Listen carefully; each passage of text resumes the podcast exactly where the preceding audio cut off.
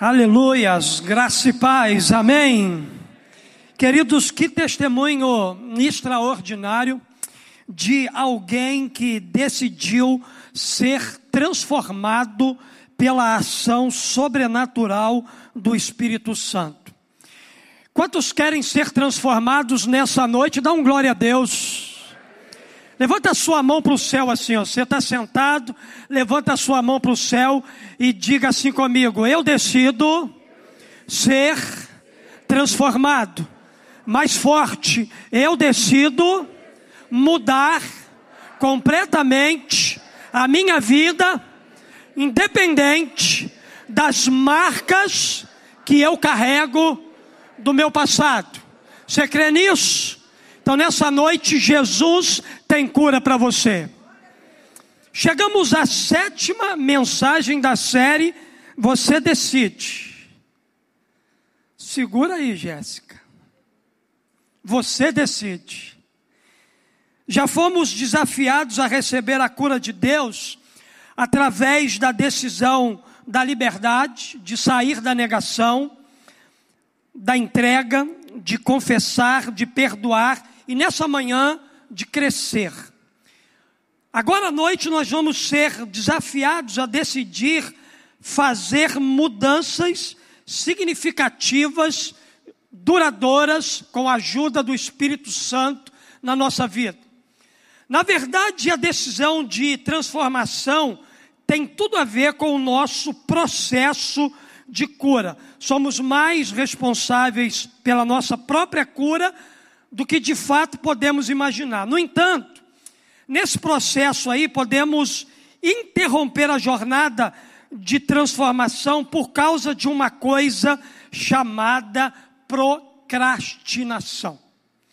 Uma das coisas que interrompe o processo de transformação da nossa vida se chama procrastinação.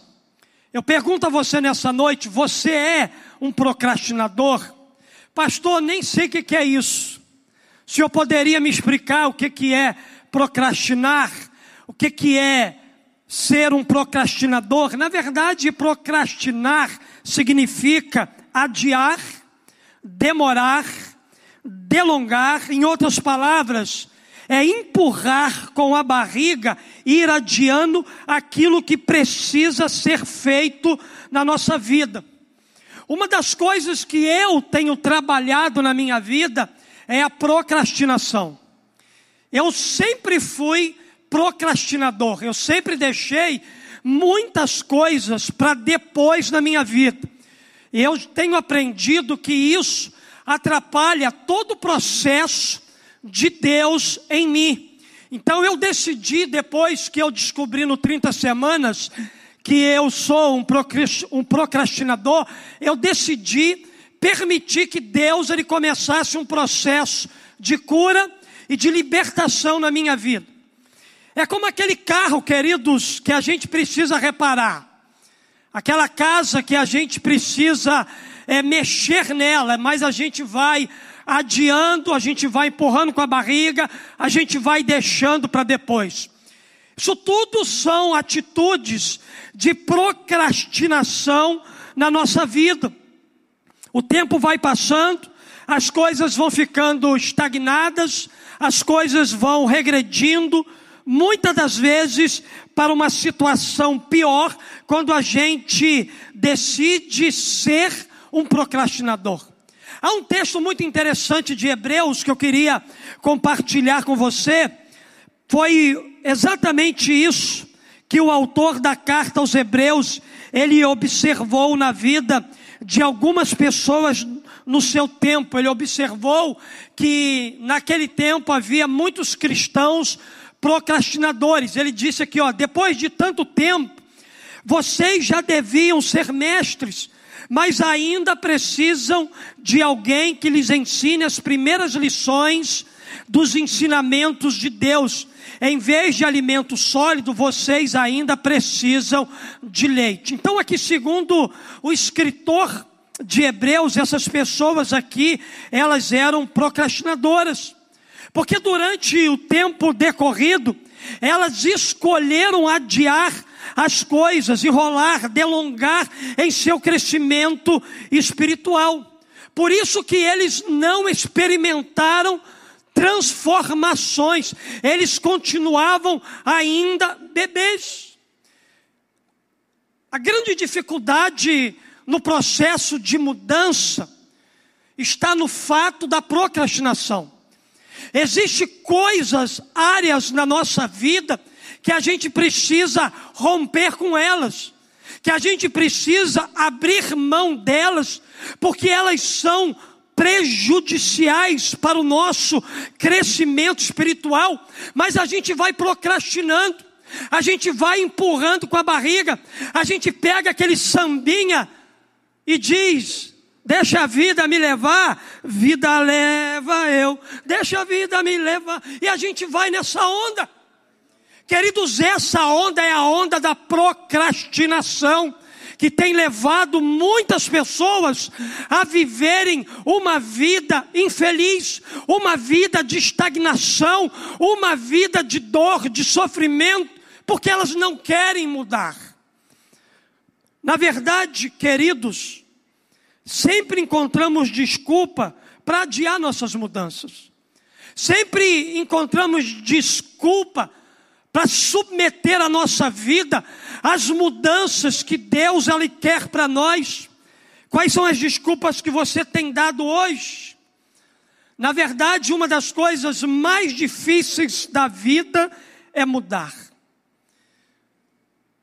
Mas deixa eu dizer para você um detalhe: mudar é difícil, mas mudar é possível. Mudar é possível. Depende de você. Depende de um passo seu. Des, depende de uma decisão que você vai tomar. Depende de você submeter aquela área que você sabe que precisa submeter a Deus e mergulhar profundo naquilo que Deus ele quer fazer na sua vida. Deixa eu dizer para você uma coisa. Uma das coisas mais difíceis da vida é mudar. E uma das razões é que, ao longo de toda uma existência, desenvolvemos defeitos e imperfeições que se encontram tão enraizadas em nós que já faz parte da nossa vida. Por isso que deve haver um desejo forte de mudança, ou seja, uma fome ao ponto da gente cooperar com a obra de restauração que Deus ele quer fazer e realizar na nossa vida. A Bíblia diz para nós aqui em Romanos capítulo 12, verso 2: "Não se amolde ao padrão deste mundo, mas transformem-se pela renovação da sua mente, para que sejam capazes de experimentar e comprovar a agradável e perfeita vontade de Deus para a sua vida. vida.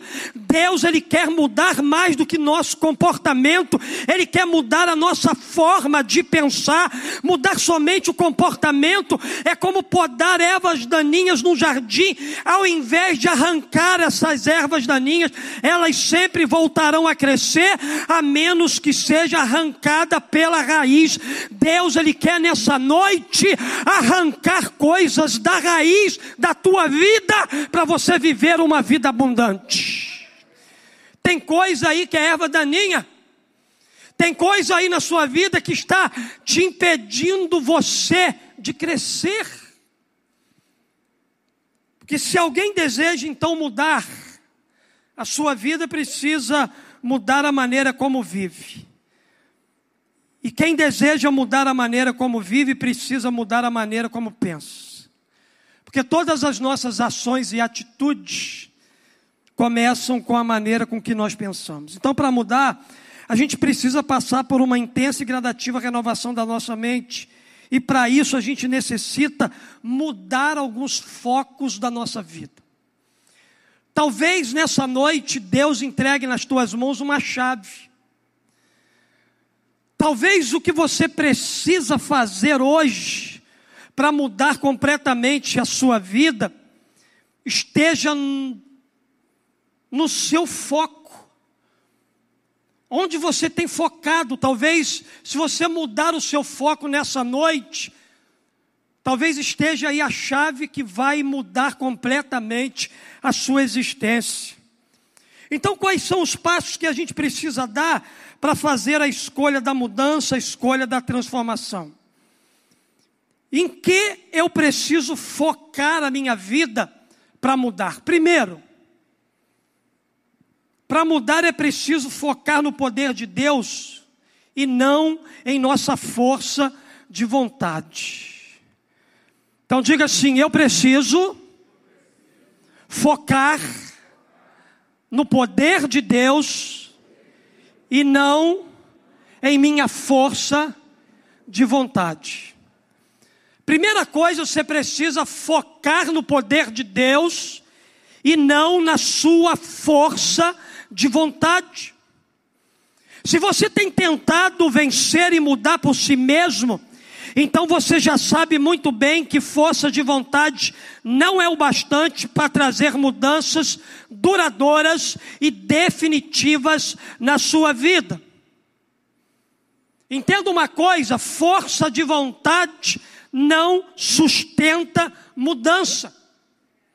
Diga assim: força de vontade não sustenta mudança. Pastor, o que que sustenta mudanças na minha vida? O poder de Deus, a ação do Espírito Santo, o poder do céu é é aquilo que vai sustentar as mudanças na sua vida. Por que, que o senhor está dizendo que força de vontade não sustenta mudança? Quantas vezes você tentou fazer regime, ginástica, parar de mentir. Quantas vezes você tentou parar de fumar, confiando na sua força de vontade, e você nunca conseguiu vencer? Você tem até força de vontade, você até quer, você até se esforça, mas nós não estamos falando de força humana, nós estamos falando de um poder sobrenatural que, quando toca a nossa vida, toca o nosso coração, é capaz de nos mudar completamente. Porque, querido, se você dependesse da sua força de vontade, para você ter um caráter melhor, você já tinha mudado. Você continua mau caráter, porque força de vontade não tem mudado a sua vida. Você tem continuado a mesma pessoa. É até possível conseguir por algum tempo, mas quando a pressão aumenta, a gente fraqueja e a gente cai. Preste atenção no que a Bíblia diz para nós em Jeremias 13, verso 23. Olha só que pergunta interessante: será que o etíope pode mudar a sua pele? Ou o leopardo as suas pintas?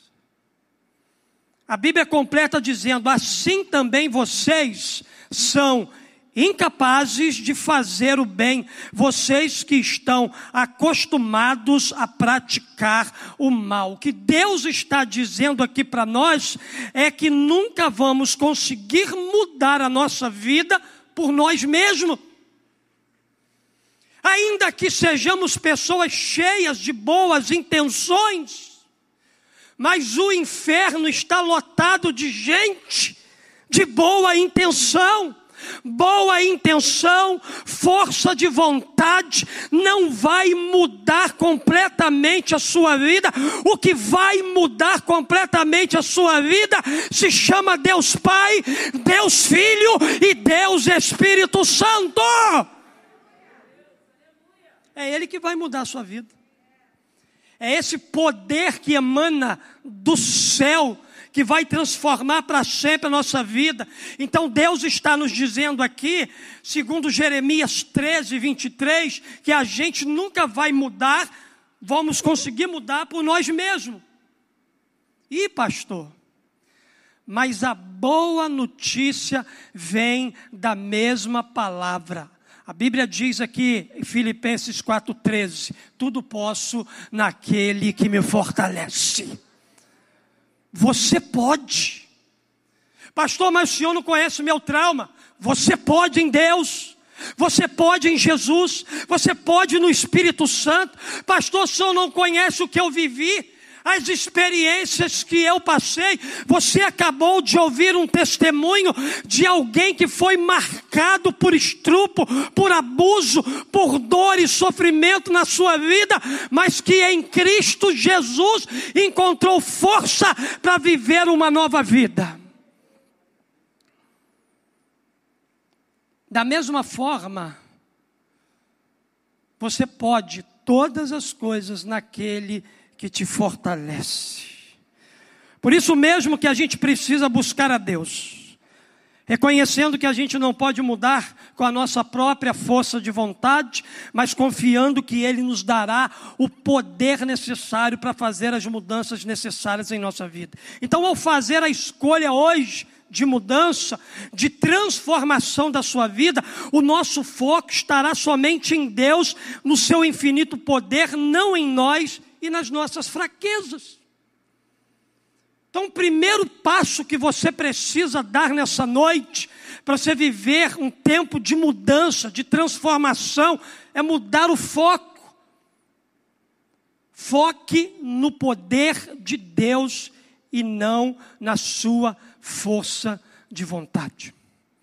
Segunda coisa que eu aprendo aqui, eu aprendo que para mudar é preciso focar no processo e não na perfeição. Diga assim: eu vou. Está muito fraco, irmão.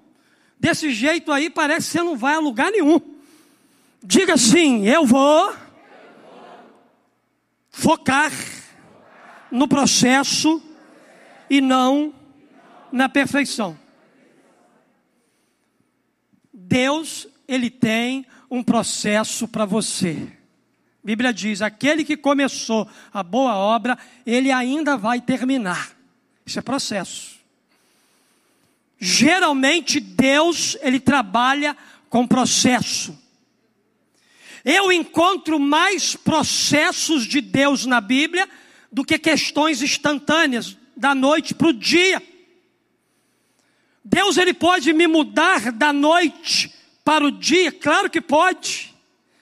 Como cantamos, Ele não perdeu o controle, Ele continua Senhor, Ele continua soberano, Ele continua Deus, Ele continua nos sustentando com um braço forte dEle. Mas é lindo, queridos, ver Deus trabalhando através de processos. Deus criou todas as coisas, o homem, a terra, da noite para o dia? Não. Deus criou todas as coisas através de um processo. Deus ama processos. Nós não amamos processos porque a gente vive numa cultura imediatista. A gente quer a coisa para agora. A gente quer o alívio do sofrimento agora. A gente quer tantas coisas para agora. Mas existe coisas que Deus não vai fazer agora. Existe coisas que Deus ele vai estar derramando, trabalhando, restaurando para que você seja um homem e uma mulher totalmente diferente nas mãos dele. Então, a segunda lição que para mudar é preciso então focar no processo e não na perfeição. Olhe para cada detalhe que você está vivendo hoje. Olhe para cada dor que você está sentindo agora. Olhe para cada dificuldade que você está lutando. Tire os seus olhos daquilo que você vai se tornar. Aquilo que você vai se tornar é para depois, depois do processo, depois de Deus estar hum, trabalhando a sua vida. Aguenta um pouquinho aí, porque o que Deus está fazendo na tua vida, na tua história, é algo assim sobrenatural. Foca no processo. Pastor, mas dói demais. Eu sei que dói, irmão. Pastor, mas está difícil demais. Irmão, eu sei que está difícil demais. Está difícil demais agora, para depois estar bom demais. Aguenta firme. Se olharmos com sinceridade para a nossa vida, descobriremos muitas coisas que precisam de mudança. Ainda mais se você for uma pessoa honesta, sincera consigo mesmo. Você vai olhar para dentro de si e você vai dizer: Deus tem muita coisa para ser tirada dessa carne aqui. O espírito está pronto, mas a carne é o que? Fraquíssima. Eu fico até com medo de fazer assim, Espírito Santo, umas orações assim, Espírito Santo. O que, que precisa mudar na minha vida? Aí ele vai dizer assim: Você quer saber mesmo? Você está disposto a mexer mesmo? Tem que ter coragem, irmão. Por exemplo, para entrar num programa 30 semanas. 30 semanas é só para gente corajosa. Gente que decidiu tirar a máscara, dizer assim: não, eu vou lá me desnudar na presença de Deus e das pessoas com quem eu me relaciono. Olha para dentro de você, com sinceridade, e você vai descobrir muitas coisas que precisam de mudança. No entanto, só podemos fazer essas mudanças, olha só, um dia de cada vez. Nossos defeitos, dores, traumas, feridas não surgiram da noite para o dia. Tudo isso foi construído por nós ou alguém construiu em nós. Essas questões não nasceram da noite para o dia, elas foram se desenvolvendo na nossa vida, portanto, não espere que desapareça da noite para o dia. Mudar uma coisa de cada vez, entenda que leva tempo. Demora. Vai demorar, querido.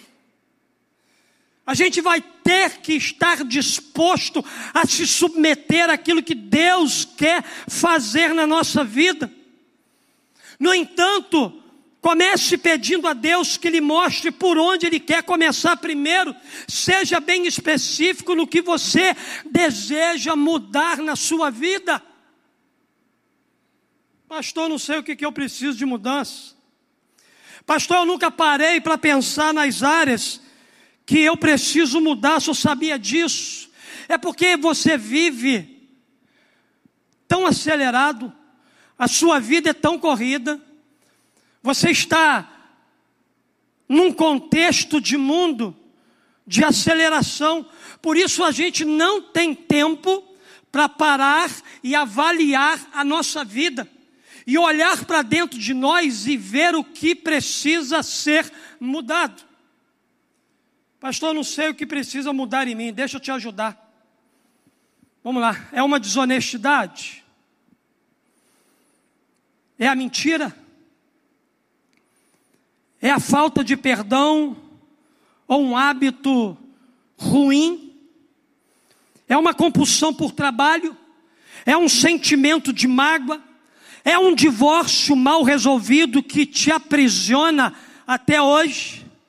São casamentos que você entra e que não dá certo. Você já está indo para o terceiro casamento. Misericórdia, você precisa de cura, você precisa de libertação. É uma traição que você sofreu do seu cônjuge é um sentimento de medo, é uma compulsão por jogos de azar, é uma compulsão por comida, é um mau hábito de roer unhas, é um vício de pornografia, é um distúrbio de sexualidade, é um sentimento de culpa, é um abuso sofrido no passado, é uma paternidade mal resolvida, é um vício com álcool e drogas, é uma maledicência, é um sentimento de ódio, é uma compulsão por compras, é uma dependência de vícios sexuais sexuais, o que é que você precisa mudar na sua vida? O que, é que você precisa? Qual é o passo que você precisa dar? Onde é que você precisa de cura e de restauração na sua vida? Peça ajuda ao Pai para viver cada dia em vitória sobre aquele defeito ou fraqueza que você quer vencer na autoridade e no poder do nome de Jesus. No entanto, acredite que sua cura virá por meio de processos. A Bíblia diz para nós o seguinte: Paulo dizendo: Estou convencido de que aquele que começou a obra em vocês vai completá-la até o dia de Cristo Jesus. Uma das coisas mais lindas é que Deus não desistiu de você. Deus não desistiu de você. Pastor, eu sou um marido pornográfico. Deus não desistiu de você. Pastor, eu estou no terceiro casamento, indo para o quarto e talvez até para o quinto. Deus, Ele não desistiu de você. Pastor, sou uma pessoa desonesta. Deus, Ele não desistiu de você. Pastor, sou mentiroso. Deus não desistiu de você. Pastor, sou legalista. Deus não desistiu de você. Não importa o rótulo que Satanás colocou em você. Você não é o seu rótulo. Você não é o seu pecado. Você é um filho e uma filha amada de Deus num processo de cura e restauração. Você é isso. Você está num processo de cura. Quando você reconhece o que precisa mudar e submete isso ao Senhor, Deus ele não desistiu de nós. Muitos que fazem a escolha de andar com Deus e entregar a sua vida a Cristo ficam desanimados porque não veem muitas mudanças imediatamente. Lembre-se que toda mudança leva tempo. Toda mudança não acontece de forma instantânea, ela acontece por meio de processos. Então, a decisão de se comprometer com Jesus é a decisão de entrar em um processo. Deus quer trabalhar em você um dia de cada vez. Caráter não é construído em um dia. Defeitos de caráter não são removidos em um dia. A transformação que a gente precisa não fica pronta em três minutos, igual a mim hoje. A transformação que a gente precisa leva tempo. E quanto tempo você vai chegar ao lugar que Deus quer te conduzir? Não depende de Deus, depende de você. Tem gente aqui adiantada no processo de cura porque identificou o que queria mudar, deu um passo, já está avançando, já está fluindo, enquanto outros nem começaram. Deus, nessa noite, queridos, quer que a gente se submeta ao processo dele. Porque o grande problema da nossa geração é que nós somos uma geração viciada no instantâneo, por isso a gente tem dificuldade de viver processos. Exatamente porque a gente é uma geração do instantâneo. A gente quer as coisas para já, para agora. No entanto, Deus valoriza o um dia de cada vez. Diga assim: meu Deus valoriza processos. Mais forte, o meu Deus valoriza processos. Vira para a pessoa, para o irmãozinho que está ao teu lado e profetiza sobre ele. Olha só, Deus valoriza processos. Deus valoriza processos. Por isso, foque nos processos de Deus. Porque quem valoriza o processo do um dia de cada vez, desfruta de uma vida abundante. Foque na, nos processos de Deus e não na perfeição que você deseja alcançar, para que você possa viver toda a transformação de Deus na sua vida. Amém. Está dando para entender? Glória a Deus. Terceira e última verdade. Para mudar, é preciso, olha só, clica aí. Focar em pessoas que nos ajudem e não naquelas que nos impedem de mudar. Satanás tem uma estratégia. Qual é a estratégia de Satanás? Colocar gente do teu lado para impedir o teu crescimento. Pastor, mas ela é tão boazinha. Pastor, mas ele é tão bonzinho.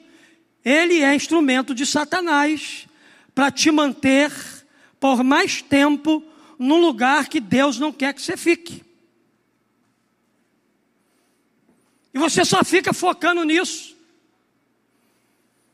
Tem a aparência de influência positiva, mas na verdade é uma influência negativa e destrutiva. Então, se você quiser mudar de vida, você vai ter que dizer tchau para alguns relacionamentos, para algumas pessoas da sua vida que não agregam nenhum valor espiritual para você. Você vai ter que virar as costas para a gente que está atravancando o seu avanço. Por que, que você está fazendo tanto, tanto, tanto e não sai do lugar? Porque você é mal assessorado. Porque é gente que está ali, como isca que Satanás colocou para você tropeçar, para você ficar mais tempo num ambiente, num lugar e para que a sua vida não flua. Olha que a Bíblia diz: não se deixe enganar. As más companhias corrompem os bons costumes. Isso aqui é fundamental para quem quer mudar de vida. Nunca vamos melhorar se não mudarmos os relacionamentos que nos influenciam. Como assim, pastor? Preste atenção. Se temos um problema com álcool, por exemplo, a gente não vai ser transformado se a gente continuar frequentando aquele bar, com aqueles amigos que só nos estimulam a beber. Se a gente tem problema com maledicência, por exemplo, nunca vamos mudar se a gente continuar andando com crente maledicente. Por exemplo, se temos um problema com a mentira, nunca vamos mudar se a gente continuar andando com gente mentirosa. Se a gente tem uma fragilidade na área da sexualidade, a gente nunca vai mudar se a gente continuar acessando aqueles vídeos pornográficos que chegam no nosso WhatsApp enviado pelo irmãozinho da igreja. Se a gente está mergulhado no pecado, o que, que nós vamos transferir para as outras pessoas? Pecado. Então, queridos, a gente precisa entender que Deus ele quer restaurar a nossa vida e isso começa a partir dos relacionamentos que a gente tem. Precisamos ter relacionamentos com seguidores de Cristo que desejem nos ver crescendo e melhorando. Por isso que nós estimulamos você a fazer o programa 30 semanas. Por isso que é importante participar de um programa de cura e de restauração. Por isso que é importante estar numa célula num curso de crescimento, numa escola bíblica discipuladora, num ministério saudável. Essas ferramentas, elas nos aproximam de pessoas de Deus, não de pessoas perfeitas. Nem no 30 semanas, nem na célula, nem no ministério saudável, não existe pessoas perfeitas, mas de pessoas que, como você, estão buscando a perfeição no perfeito que é Jesus. Essas ferramentas nos possibilitam a se aproximar de discípulos de Jesus, de gente que está disposta a nos ajudar quando a gente cair, nos levantar quando a gente estiver prostrado. Gente que tem prazer de nos ver avançar, de nos ver crescer na nossa vida. Salomão ele afirmou que as pessoas são importantes em nossa vida. Ele disse o seguinte, Provérbios capítulo 27, 17: Assim como o ferro afia o ferro, o homem afia o seu companheiro. O pregador lá em Eclesiastes, capítulo 4, verso 9 a 12, ele destaca aqui também a importância de ter pessoas de Deus na nossa vida. Ele diz: é melhor ter a companhia do que estar sozinho, porque maior é a recompensa do trabalho de duas pessoas. Se um cair, o amigo pode ajudá-lo a levantar-se, mas pobre o homem que cai e não tem quem o ajude a levantar-se. E se dois dormirem juntos, vão manter-se aquecidos. Como, porém, manter-se aquecido sozinho? Um homem sozinho pode ser vencido, mas dois conseguem defender-se, e um cordão de três dobras não se rompe com facilidade. Queridos, não estou dizendo para você aqui nessa noite a abandonar os seus relacionamentos, não eles são importantíssimos no processo de cura e restauração da sua vida. A única coisa que o teu pastor está te alertando aqui hoje é: seja seletivo. Saiba escolher quem você vai colocar do teu lado. Saiba colocar do teu lado gente que torce pela tua cura e tua restauração. Coloque gente do teu lado que você não tenha vergonha de sentar com essa pessoa e dizer assim: Eu preciso da tua ajuda, porque eu fiz isso, isso, isso. Ainda que aquilo que você for compartilhar seja algo vergonhoso, nesse tipo de relacionamento, relacionamento com um homem de Deus, com uma mulher de Deus, você não vai encontrar acepção, você não será condenado, você não será criticado, ali você vai encontrar amor, ali você vai encontrar cura, ali você vai encontrar restauração, ali você vai encontrar vida abundante de Jesus. Seja seletivo nos seus relacionamentos. Quando temos a ajuda de outras pessoas, podemos vencer as lutas e dificuldades da vida. Não podemos tentar vencer sozinhos, porque ninguém consegue mudar sozinho. Precisamos de Deus e de outras pessoas que estejam na mesma busca que nós estamos de transformação e crescimento espiritual. Precisamos de relacionamentos com outros seguidores de Jesus que desejam ver o nosso crescimento. Por que, que existe a igreja, pastor? Queridos, a igreja existe para nos ajudar a crescer e a construir uma nova vida e uma nova mentalidade em Cristo Jesus. É para isso que existe a igreja. A igreja é um ambiente de imperfeição, sabe por causa de quê? Porque você está aqui. É porque eu estou aqui. É um ambiente de imperfeição, porque o imperfeito está aqui. Marcelo Coelho Fernandes é um dos homens mais imperfeitos dessa terra. Ai, se não fosse a graça de Jesus sobre mim. Ai, se não fosse o Espírito Santo de Deus se movendo sobre a minha vida. Miserável homem que eu seria. Mas pela graça de Jesus, eu estou um dia de cada vez sendo transformado à imagem e à semelhança de Jesus Cristo. A igreja é imperfeita porque você está aqui. Porque nós estamos aqui. É por isso, queridos, que a gente precisa decidir hoje se a gente quer ou não mudar. Mudar é difícil, porque a gente vai ter que abrir mão da nossa vontade e nos submeter à vontade de Deus, ao poder de Deus.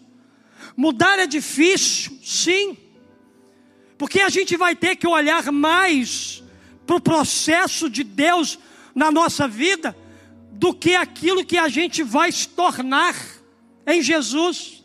Mudar é difícil, porque a gente vai ter que virar as costas para relacionamentos que não constroem nada de bom em nós. Pastor, mas eu já tenho esse relacionamento há muito tempo. É por isso que há muito tempo sua vida não muda. É por isso que há muito tempo você não caminha, você não avança e as coisas vão de mal a pior para você.